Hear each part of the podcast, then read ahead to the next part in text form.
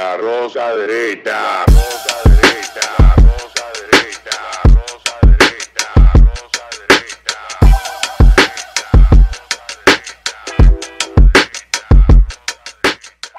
Este programa contiene tres personajes únicos y vulgares. Sus opiniones son totalmente individuales y ofensivas y debido a su contenido todos lo deben ver. Y bienvenidos a otra entrega de la rosca derecha. Aquí a mi, a mi derecha está el de la roca izquierda. A Ah, tu izquierda está el de la roca derecha. La roca, no.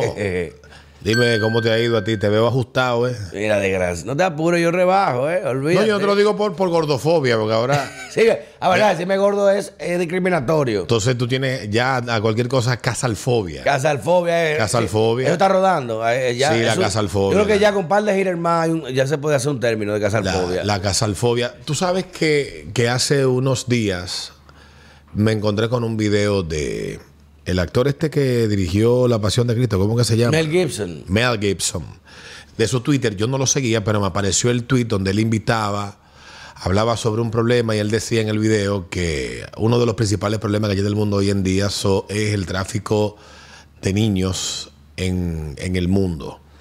Y que una de las formas para poder enfrentar el problema es creando conciencia. El cine tiene esa capacidad de a través de, o sea, la representación de un tema determinado puede generar una conversación que lleve a un interés del público a, a que por ese problema y a través de esto encontrar tal vez una solución o un camino a una solución. En el caso del tráfico de niños, que anda por los 7 millones de niños en todo el mundo al año. Y la Oye, esclavitud de niños y menores de edad anda por los 40, bueno, de esclavos anda por los 40 millones, de los cuales la mayoría son niños. Eran estadísticas que yo no conocía hasta que apareció el debate de esta película, de este video de Gibson que era invitando a esta película. Yo inicialmente pensaba que era una película que Gibson, que ha sido, ah, ha sido enviado al ostracismo en Hollywood, Sí, no, es, No. es un outcast. No, un outcast, totalmente. Exiliado, eh, desterrado. Sí, independientemente Totalmente. de los escándalos que él ha protagonizado, creo que los temas incómodos, pero sobre todo a partir de la película que él dirigió en el año que se exhibió en el año 2004 y que fue todo un fenómeno, La Pasión de Cristo. A partir de esta película, Mel Gibson terminó de salir como del, de, de- de los protegidos de Hollywood, porque si hubo algo que ciertos sectores de, de- de- de- del establishment judío en Estados Unidos y Europa le molestó de la película, es que ellos no quedaban bien retratados Al revés. no quedaban bien retratados en esta película porque al final Gibson hizo una película más apegada al relato histórico Claro que la acomodación. de- que a la acomodación ideológica o representativa de, de un tema de cómo se venían haciendo las películas con ese cuidado de, de señalar los judíos como los que Las víctimas. porque hay que decir que Jesús no era cristiano No, Jesús era judío no puede ser cristiano porque no, es de no, no. Jesús. no, no, porque ese es, el- ese es el no, porque Jesús era cristiano. No, ¿Y Jesús cómo era cristiano? si yo, soy- yo soy pedrista. Jesús, Jesús era judío, pero el- en, el, en momento. Pero recordemos que el momento de la ocupación romana eh, eh, en, en Judea y, y todo lo que implicaba, el- los judíos tenían una élite eh, y tenían los sacerdotes que eran, Eran los- autoridades. Eran autoridades que los romanos respetaban. Respeta, ¿Por totalmente. qué? Porque los sacerdotes eran que se cargaban de cobrar los tributos, de hacer los pagos hasta para los sacrificios y mantener al pueblo dócil para que la ocupación romana siguiera tranquila. Incluso mucha gente no sabe que Jesús perteneció a los celotes. Busquen en Google, ¿qué es un celote?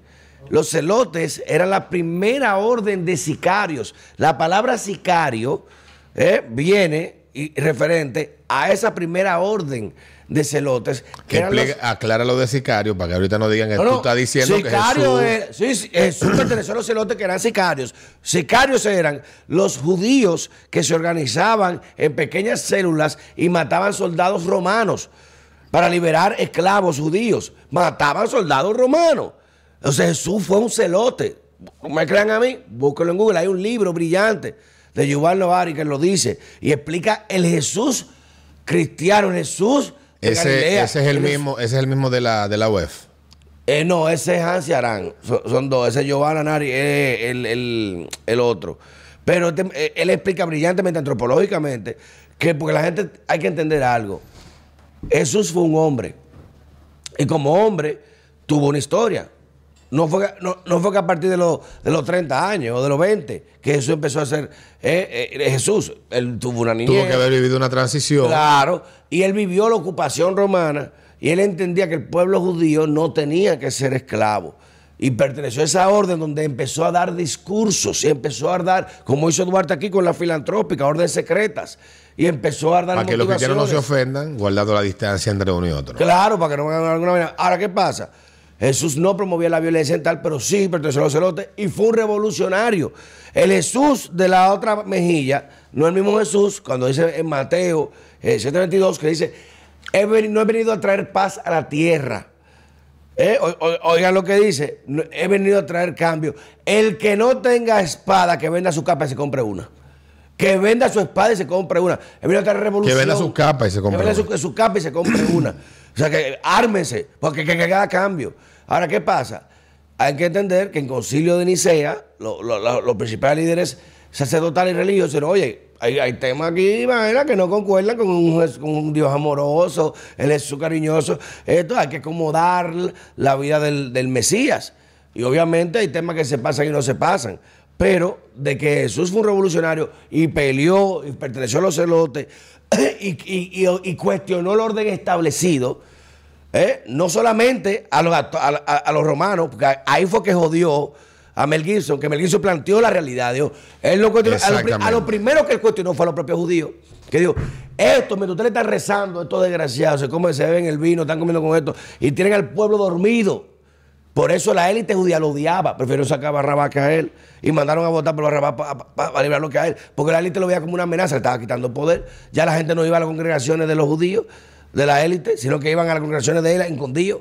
Y eso a esa élite judía, al quitarle ese poder, este tipo una amenaza. Y en parte eso es lo que Mel Gibson retrata en esta película. Exacto, por y, eso se este- jodió. y esta forma de retratar esto obviamente trajo una serie de situaciones en las que él se vio involucrado que los medios empezaron a apuntalar, a hacer el, efe- efecto, el efecto de siempre, que es e- ese efecto. Entonces, cuando est- esta película eh, sale este video, obviamente de Mel Gibson, empieza a llamar la atención, porque Eduardo Verástegui es un actor eh, mexicano, pero él es un cristiano muy comprometido, y ese compromiso lo llevó a él a cambiar eh, eh, la dirección que llevaba su carrera y a interesarse por temas que él entendían que estaban más alineados con su filosofía. Los ideales, Su filosofía claro. de vida, un gran creyente católico, con todo el derecho que le asiste, etcétera. Y Eduardo ha tenido esta iniciativa de hacer esta película que retrata la historia de este agente retirado de, Timothy Pollard.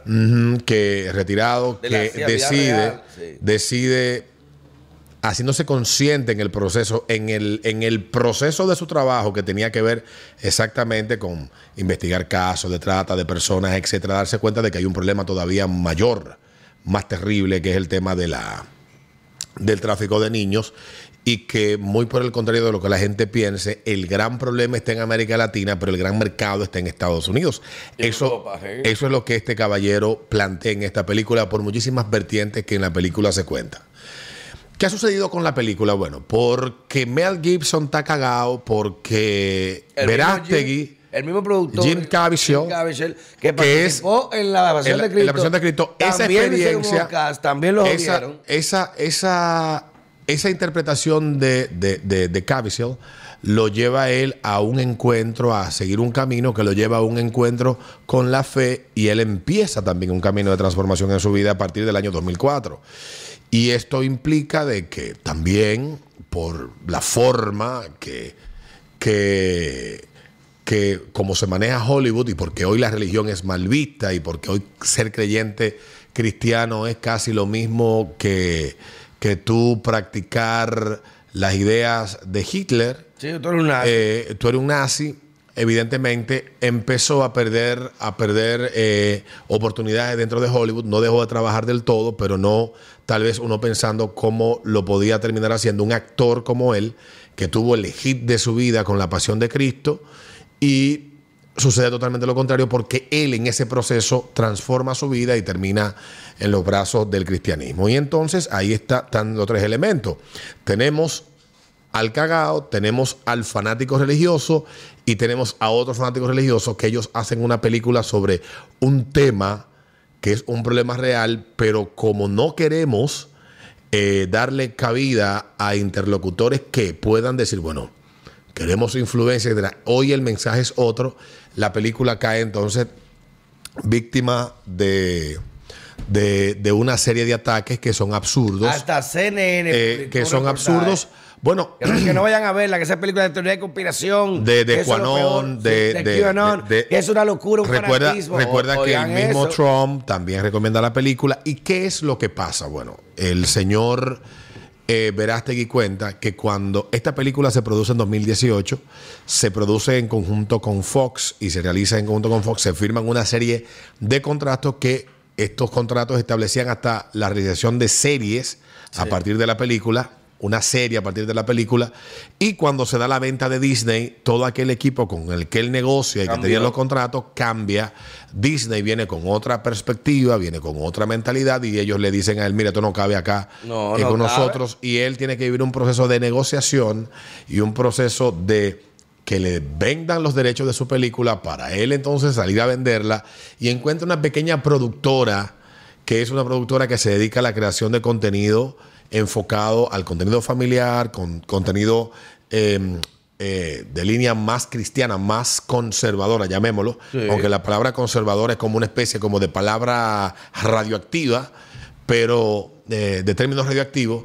Y entonces en ese proceso ellos crean una iniciativa de lo que llaman grassroots, que grassroots que son tú ir a las iglesias, hablar de la, de- o sea, ellos dicen tenemos pocos recursos, vamos a hacer una especie como de marketing de guerrilla con esta película. la base, Con los pocos, con los pocos recursos que contamos, tratemos de llegar a la mayor cantidad de gente. Y al contrario de lo que muchas personas que están atacando la película piensan, todos los ataques lo que han generado es el efecto contrario. La Desde, las los artículos escritos en The Guardian hasta los artículos escritos en CNN y en Rolling Stone o los escritos en The New York Times eh, y otros artículos que tal vez esta película no tuviera todos estos componentes iniciales que hablamos y de que hay en Estados Unidos, eh, no en Estados Unidos, porque vamos a hablar en Occidente, porque en Occidente lo que esta locura lo que se está es contagiando como un cáncer.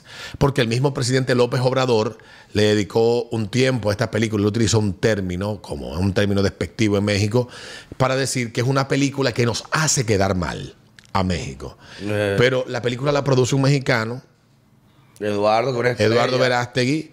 La película tiene, tiene, eh, tiene parte de la historia que, que se desarrolla en México. En México hay un problema de explotación, esclavitud Dios, y Dios. tráfico, no solamente de, de- de- de niños, sino el principal mercado después de África de trata y tráfico de personas está en México. Porque México tiene algo que no tiene ningún otro país. México tiene la frontera norte de su país con la frontera suramericana. Y por dentro de los kilos entran los niños. Eh, y, entra- no y entiende. entran los adultos también. Y, y para que usted sepa algo, la trata de personas es más rentable que la droga. ¿Sabe por qué? Y eso es muy delicado, porque uno, cuando trabaja estos temas, uno tiene que trabajar con gente dura de cierto claro y algo.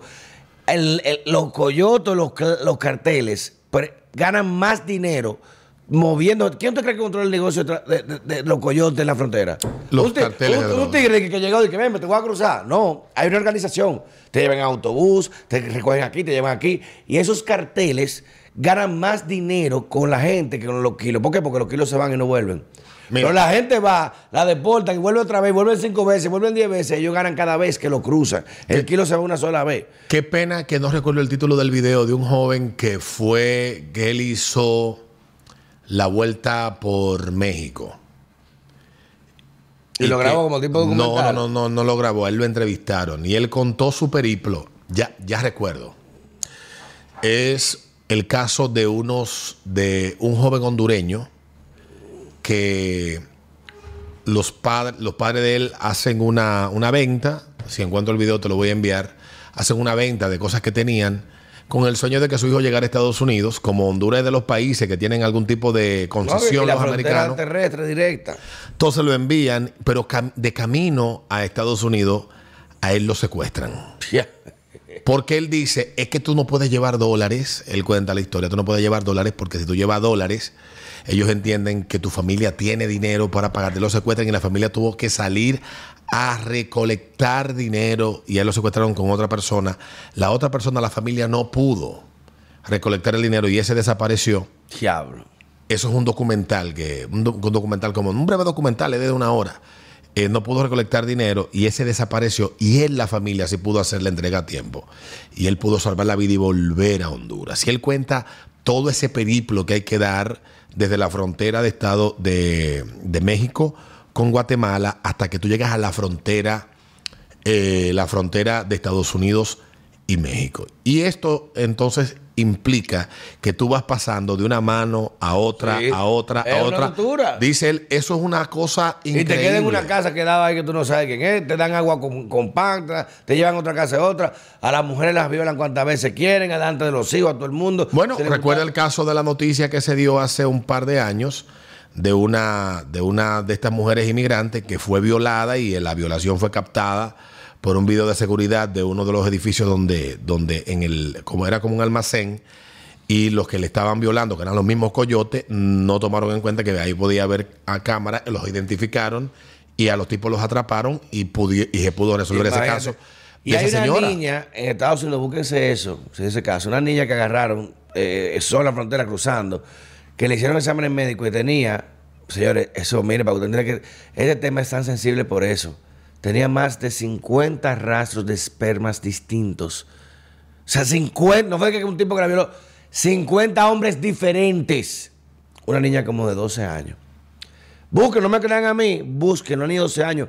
50 rastros de esperma distintos de lo que se identificaron en el momento, porque dura, eh, eh, dijeron ellos que el esperma duraba en la identificación de como de 5 a 7 días, dependiendo. Y esa niña tenía, ya usted sabe lo que esa muchacha pasó. Entonces, para que usted entienda ese tema tan delicado y lo que este hombre expone en esa película de Sons of Freedom, es de que la CIA y otras organizaciones internacionales de inteligencia saben, eh, saben de estas redes y la incentivan para obtener leverage, o sea, para tener ganancias políticas sobre la élite. Porque el que consume este tipo de cosas, que es muy caro, muy caro, hay una élite grandísima que consume esto, es bastante costoso, pero te compromete. O sea que si te llevo a ti, esta, yo sé que usted haciendo esto, no es lo mismo que diga, ah, fulano está usando droga. Bueno, todo el mundo usa droga, problema. Entonces, lo que Pero, ah, coge niños, no todo el mundo coge Lo- niños, espérate. Entonces, ellos exponen esto. Tim Parr dice: Yo empiezo a trabajar en un programa especial que me asignan en Holanda y donde me infiltro una red de élite, donde hay un hotel de pedofilia en Ecuador. Y me, y- y me hago unos amigos, me mandan a mí ya a verificar, para seleccionar. Y cuando estoy viendo cómo se maneja todo, informo a la agencia y me dicen, no, que eso es parte del programa, que agarra a este, a este. Sí, pero va a violar a niños. No importa, eso no es nada, esos niños son es a este que queremos para que lo. eh". El tipo dice, "Viejo, pero son vidas humanas, no importa. Y dice, el programa establece primero desapego desvinculación de los padres. Se buscan niños para que el Estado diga que sabe lo que hace con los niños, el papá no. Para que el niño, lo primero que tenga que hacer es cuestionar la autoridad de los padres y respetar la del Estado. Pero usted ve que los niños, voy a llamar a la policía, voy a hacer esto, como si eh, la policía va a querer un- a un hijo más que, más que su propio padre. Segundo, sexualización de los niños. Que vean pornografía, que vean todo temprano, que sí, hay que enseñarles, eh, que vean todo para que lo vean normal. Tercero, consentimiento. Los niños tienen que sí, tú puedes consentir. ¿Te gusta esto, mijo? Sí. ¿Tú quieres carne? Sí. ¿Tú quieres? En mi casa se come espagueti, yo no me gusta el espagueti. Eso es lo que hay. Ah, no, tú puedes elegir, consentir. Ah, me gusta esto. Bueno, si te pero tú quieres estar con él, sí, yo quiero estar con él, consentir. Echarle consentir. Y por último, es la referencia ya del círculo, que es la materialización, que es llevarlo a venta, llevarlo a, a- a cambiar. Y ahí los ejemplos están ahí, miren de Jeffrey Epstein y la isla. Pero lo ese lo, grave de esto, lo grave de esto es, señores, que como se expone, se, se- se demuestra que este negocio, que la gente, lamentablemente uno vive en un, un mundo donde esas cosas nadie quiere saberlas.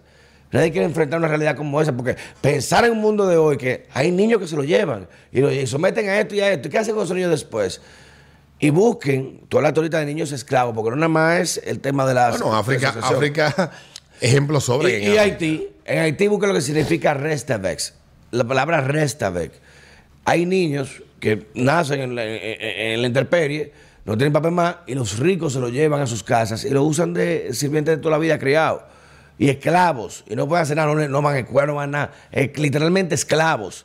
Le dan comida, un cuartico, tienen que cuidar a los niños, tienen que hacer esto, no pueden reproducirse. Lo usan también como objetos sexuales cuando quieren. Restavec. Eso pasando aquí al lado. La abogada de Hillary Clinton, de su bufete, Laura Silsby, aquí la agarraron en el terremoto de Haití con 26 niños en la frontera. Supuestamente huérfanos que iban para un viaje, eh, para llevarse para un orfanato. Y tenían padres. Y aquí esa mujer la apresaron, porque cruzó la frontera, la apresaron y no se le pasó causa por trata de tráfico de menores. Vino un agente de la CIA, latino, me reservo el nombre, busquen, bu- busquen los datos, se van a ver quién es. Ese agente vino a sacar a ella como abogado, la sacaron un avión privado y se la llevaron. Y ese caso nunca se volvió a hablar más nunca. Búsquese eso. Abogada Hillary Clinton atrapada con 26 niños en Haití. Que le iban a llevárselo. ¿Para dónde?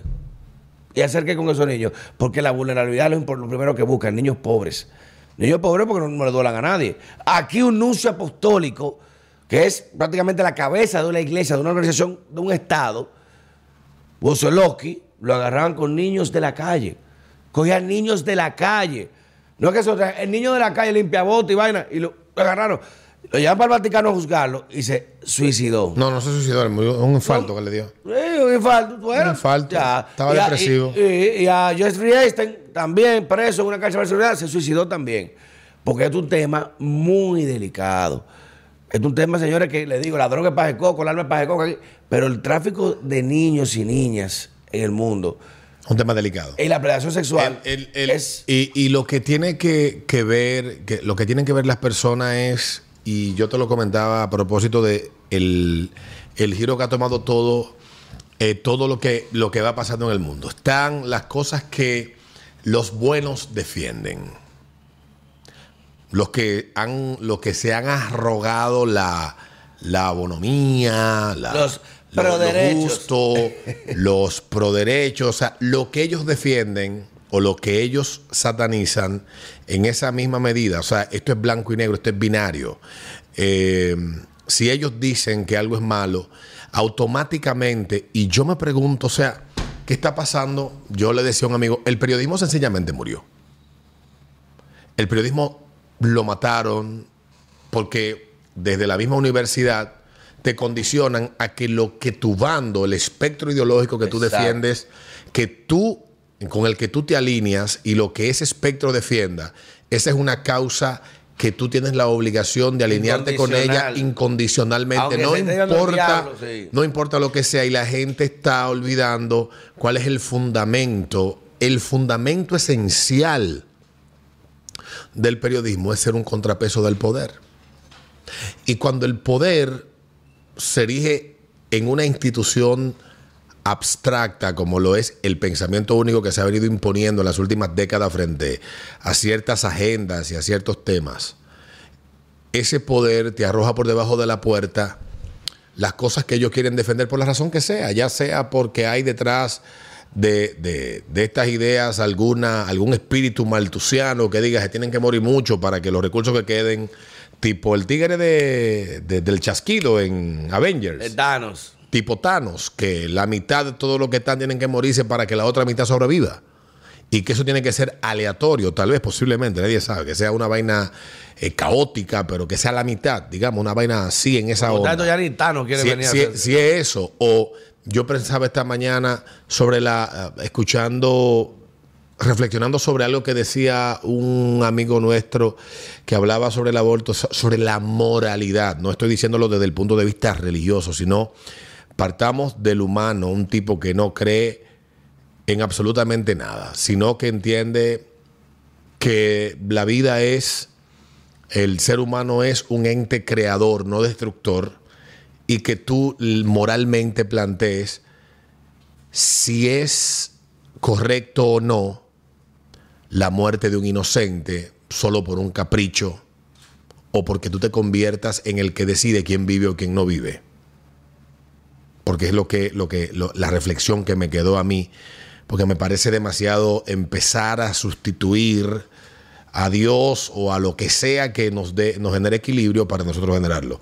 Entonces, está lo que, lo que se alinea con, con mi pensamiento, que yo lo defiendo a ultranza y lo ataco sin cuestionar, y las cosas que son moralmente correctas pero moralmente desde el sentido humano, porque aunque la moral tenga ese vínculo, y yo duré una noche entera leyendo sobre si la moral pudiera existir a pesar y, e ir más allá, y solamente con la razón el ser humano puede ser moral, y saquemos a Dios del espectro de la, discus- de la discusión y no le demos un espectro eh, religioso a la moral, aunque la moral esté en Occidente agarrada de la mano de los valores judeocristianos y de, la, y de las ideas de la antigua Grecia, aunque la moral se, se defina o la entendamos como eso, si humanamente no hay temas que es correcto estar de acuerdo que se denuncien y que se señalen. Y que porque alguien te dice a ti, esto es malo porque te ese cagado metido, porque el director es un fanático, Opus Dei, fanático de la Virgen de Guadalupe, que es un negacionista de tal o cual cosa, o porque este, que era un actor agnóstico, terminó siendo cristiano y el cristianismo en la, en la, anti- en la antigüedad persiguió a los científicos, que no es verdad, persiguió, que no es verdad del todo, me refiero No, no, hay, hay porque, temas ahí que, que se porque es una manipulación, obviamente. Hubo de una, de una, hubo de eso y de lo demás eh, y de otras cosas, pero no es tan así. Entonces, si tú me vas a llevar al mundo a esta bipolaridad de todo lo que yo señalo como moral es bueno y todo lo que ellos defienden como, como incorrecto o como Eh, correcto es malo, algo, esa, esa discusión que estamos teniendo ahora, porque tú has hecho una, una exposición que yo sé que a mucha gente le sorprenderá lo que tú digas de, de- con conocimiento de lo que señalaste de Haití y lo que pasa con muchos niños que tienen que corren esa suerte en ese país y mucha gente va a decir que eso es mentira tuya. Bueno, mentira mía, lo pueden No, no, no. buscar. No, no, no, porque- se puede investigar. Lo, que pasa es que ese tema. Y ahí Voy te- para allá. ahí te voy- ¿Por, Voy- por voy- qué no se aborda? No, no, no, pues, termina. déjame comentar la idea. Va a decir que eso es mentira tuya porque tú eres el emisario de ese mensaje. Ah, como soy yo que lo estoy diciendo. Como eres tú que lo dices, No tiene tú validez. estás invalidado Ya. a hacer la denuncia y esto es lo que pasa con esta película. Y nosotros le estamos Bueno, permitiendo a los medios tradicionales que de un tiempo a esta parte lo han hecho, y vuelvo al tema de, de la muerte del periodismo, porque la, el ser crítico no implica estar en contra de todo, sino tratar de encontrar la verdad y exponerla. Los medios hoy lo que quieren es ellos manufacturar nuestro pensamiento. El, consentimiento manufacturado que hablaba el, el- pensador de referencia en un documental y en un libro interesantísimo de principios de los 90, finales de los 80, que llama eh, Manufacturando el consentimiento manufacturado de de Noah Chomsky. El que, el que adoran. Él señala. Más daño que el diablo. Eh, que el eh, diablo. eh, que ellos lo aman y que él le ha dicho a ustedes, ustedes creen en todas las vainas que ustedes Que no- que defienden, hemos hecho, claro. que ustedes defienden, porque hay un grupo de tigres que le están manufacturando a ustedes lo que ustedes consienten. Y, y en ese proceso consienten hasta lo impensable y creen o repiten hasta lo indecible. Exacto. Solo porque se revierte, se es revestido de, de una falsa moralidad, de una falta superioridad moral. Y yo veo esto y me pongo a ver y miro para España y veo las cosas absurdas que se defienden. O miro para México y veo que el presidente ataca una producción que él no ha visto porque son unos conservadores que hacen esta película para dañar la imagen de México. Coño, pero en México no hay que dañar la imagen. Eh, pero- México es el país más violento hoy en día que tiene América Latina, porque solamente Haití. Le digo América Latina, incluyendo Haití, El Salvador. O sea, México es un país que va camino a la debacle, lamentablemente. Lo digo con pesar, porque me, me- me- me- tengo un montón de, de- de amigos mexicanos y me encantó la vez que fui a México, que No, es un país hermoso, maravilloso. pero de verdad, un país hermoso, tema- pero, pero esa, ese pensamiento.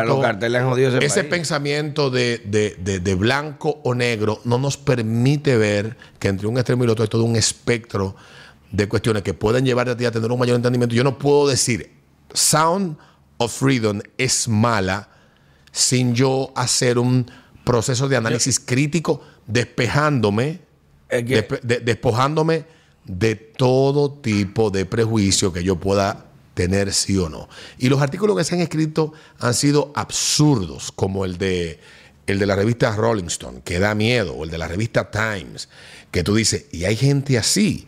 Entonces ahí se confirma lo que dice Chomsky, de que verdaderamente uno lo que está a expensa de que piensen por uno y que muchas veces quienes están detrás de una cama, frente a una cámara, los que estamos frente a una cámara, los que están detrás de una máquina de escribir o de una computadora, entienden ellos que ellos son los que fabrican la verdad. Mira, hay un tema ahí. Y en eso hay que entender que hay cosas que podemos estar de acuerdo o no. Como ideologías. De que, bueno, no estoy de acuerdo con la voz, no estoy de acuerdo con esto. Pero, ¿quién en su sano juicio? ¿O quién pudiera estar en contra o molestarle o eh, ofenderle que se exponga una denuncia de la magnitud de esta del tráfico de niños. ¿A quién le puede molestar eso? Porque yo digo, coño, me molesta que esté Alberto con una bocina ahí hablando a la varé, a la varé. Coño, tú estás haciendo algo bueno, pero me molesta. Bueno, me molesta que asalten a la musicón ahí poniendo de que, eh, oh, no, no, no, vaina, una música. Coño, ese es mi derecho, pero te molesta. Ahora, ¿a quién coño le molesta que una gente diga, mira, en esta esquina están vendiendo niños, señores, están vendiendo niños, esto es una locura. Ahí fulano de tal, tal- ¿A, pero, ¿a quién le puede molestar eso? ¿Por qué una producción que lo que está diciendo es un problema que no es nacional de un país, sino de una red global? ¿A quién le puede molestar? O a quien maneja la red. ¿A quién le puede molestar? A quien maneja la red.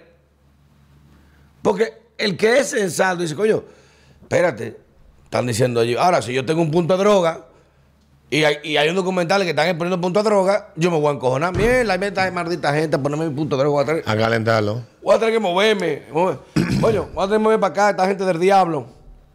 Pero un tema tan básico. No, y te da tanto la razón a ti de que uno nada más tiene que apelar, porque como las series sobre los protagonistas convertidos en devenidos en héroes con la nueva la, for- la nueva forma en que los retratan a ellos en las historias, novelas, series, películas, los narcos de los 90 y de los 80, cómo les fue a aquellos que solamente salpicaron, salpicaron, exacto. salpicaron sus intereses.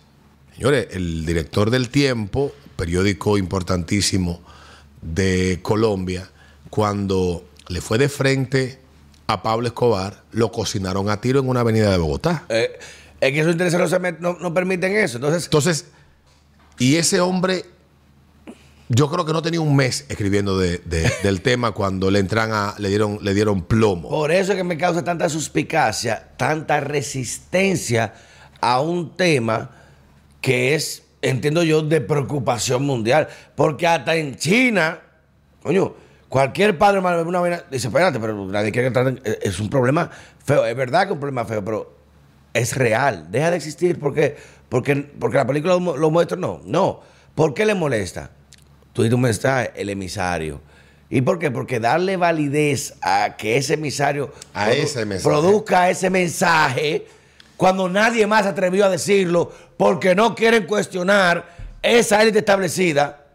O- oigan, lo que digo él, si, lo, si por ejemplo ese reportaje no lo iba a decir el Papa, el Vaticano debió tener un reportaje así, que, que Jesucristo, el, el- el- el primer amante de los niños, y amante en el sentido afectivo, para que no vengan a hablar mierda, el primer que Dios, dejen los niños, vengan a mí, y el, el que, el que toca un niño, el que hace daño a un niño, ay, no sé si es un niño, el, el infierno le quedará corto. El Vaticano debió producir ese documental. Ah, pero no se atreve.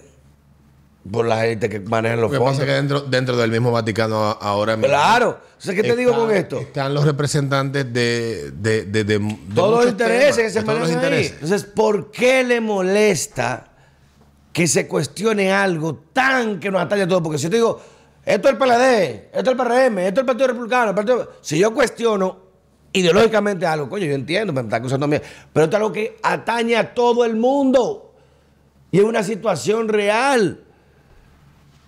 Es una situación real, estadísticamente, con testimonio. Esa, esa gente la hacía, digo que quedó loco con las cosas que tuvo que ver. Que no vale un peso la vida de ese tipo. No vale un peso la vida de ese tipo. Y busquen lo que le ha pasado a los asistentes de Hillary Clinton, a ser Rich, matado en un, banquillo, en un parque. A Navatsky, el agente ruso con su hija en Inglaterra. Los estados se mueren así. Al hermano de Kim Jong-un en Malasia. Están los videos como lo, lo- lo envenenaron, un agente tóxico. Los estados, no- la gente cree que eso es película de ficción. Ah, La realidad supera la ficción en, en manera que usted se Eso es ficción y no es nuevo. Recuerda que, por cierto, el otro día me encontré con un video de tu personaje favorito de, de la Francia napoleónica. Fouché. Fouché, coño. Fouché. Tipo más brillante. Mira, yo creo, yo quedé fascinado.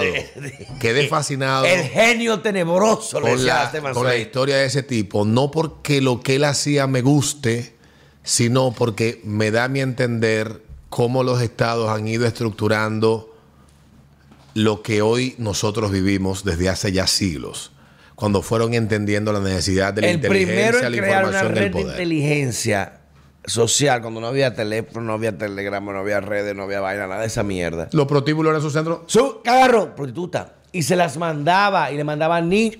Usted mandaba niñas. O sea, él le gustan así. Él le gustan niños, él le gustan así. Él- Pero y la, y la alemana de la Primera Guerra Mundial, la llevaba también la. Eh, ¿Cómo se me olvidó el nombre de la Eh, tipa esa. La la espía. Pero, ¿qué hizo? Lo- los, eh, Fouché entendió que los secretos más oscuros se conocen en los vicios más oscuros. O sea, que tú tienes que saber qué le gusta al tipo. Le gusta que se evitan, le gusta esta vaina. Y tú le conectas con eso y tú le puedes sacar todo. Porque cuando una gente está ejerciendo su, su, su vicio, ese vicio Ahora, una pregunta. se desnuda. Por ahí, ahí la gente se siente, se quita todo Pero- y está ahí. Una pregunta técnica, pero es verdad que había, que había de que aquí una finca donde había un, un político de entonces que, que, que él se le sentaba en la pierna a los hombres y decía, "Ah, yo soy una mujer que a mí nadie me comprende. Bueno, eso, pero lo que sí No, había hablando- aquí, hablando de eso, porque aquí en, hay- ca- en casa de campo, en Romana, ¿eh?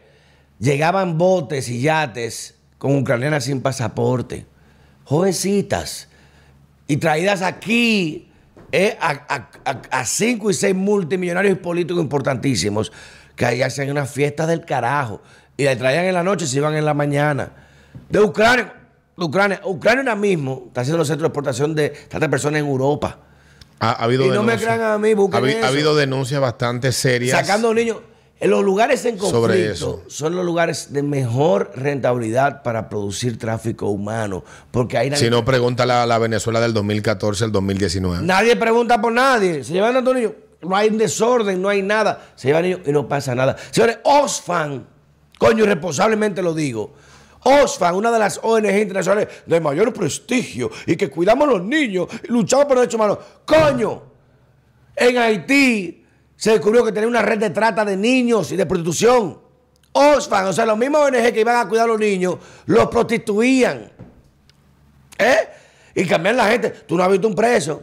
No se volvió a hablar de Oxfam en Haití. Búsquenlo. Y en, África. ni en Inglaterra, que de dónde vienen. Ah, coño. El asunto, el asunto es que yo creo, yo creo que el hecho No de que tú. el hecho de que, de que uno tenga eh, o defienda ciertas ideas no significa que todo lo que esté en el frente es malo, ni significa que todo lo que uno defiende es bueno.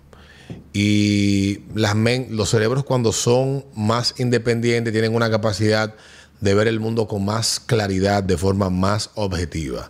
Uno no debe atrincherarse por muy de derecha que usted sea o por muy liberal que usted sea o por muy de izquierda que usted sea, uno no debe atrincherarse ni alinearse de manera crítica con las posturas que vienen de la acera que uno está, porque hay muchas de esas posturas que se adoptan a veces de forma crítica y tú las copias. Y tú ni sabes por qué. Y tú no sabes ni por ni qué. por qué. Y lo más importante es que tú, tienes, tú debes de darte la oportunidad de escuchar, de analizar y en el proceso de análisis investigar y conocer y construir a partir de eso. No de que tu propia verdad, porque la verdad propia no existe, existe la verdad y punto. La verdad son los hechos incontrovertibles sobre algo, sobre alguien. Eh, sino que tú tienes la capacidad de poder tener la capacidad de entender de forma más clara. Y eso te hace evidentemente mucho más libre, porque tú no vas a tener que esperar que venga yo, que venga Casals, que venga aquel, ver un hecho, asumir una postura que te diga que no es. y decirte que o no es, porque entonces, ¿en qué estamos? Totalmente. ¿En qué estamos? No estamos en nada. Y eso es lo que la gente debe darse el chance, darse la oportunidad, darle la oportunidad a esta película, porque si ha habido tantos ataques, es, miren, yo no he visto nunca, y, y esto ya completando lo que te decía ahorita, no he visto nunca que pase tan rápido sin haber detrás una agencia coordinando. ¿Qué pasa? Que de forma ¿Qué tan, pasa? de forma tan Aquí sabemos que se mueve el cobre, tan, Alberto. tan sinfónica, todas las melodías se alineen. Todo coordinado. De la noche misma- a la el- mañana. Los mismos discursos, los mismos noticieros, las mismas, hasta las mismas palabras. Las mismas palabras. Cooperativa, alimenta, eh, ideas. Cuanón, locas, cuanón, cuanón, cuanón. extremistas. Cuando usted ve que detrás de una información se repiten la- Los mismos es, términos. Es una campaña. Hermano, la gente no, no- Tú y yo podemos pensar iguales y no vamos a dar el mismo discurso Es en una, una, cámara campaña. igualito. O sea que, y lo dije, lo dije con el tema de la pandemia, lo dije después con lo que trajo la pandemia, que fue la ola de vacunación, y lo vengo diciendo con muchos temas. Cuando yo veo tanta alineación, me preocupa. Claro. Y eso, y eso lo estamos viendo hasta en República Dominicana ya. O sea, aquí, ya aquí, el periodista de que aquí todo el mundo está esperando que le bajen una línea, le manden una nota o que le pongan una agenda. Déjalo ahí, señores. Vamos para la próxima. en otra roca. Todo el mundo no. Cuidado. Todo el mundo no, lo más grande. Alberto, cambio fuera.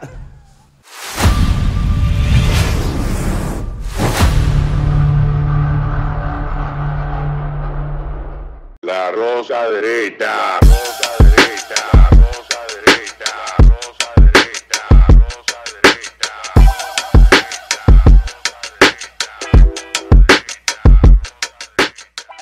Este programa contiene tres personajes únicos y vulgares. Sus opiniones son totalmente individuales y ofensivas y debido a su contenido todos lo deben ver.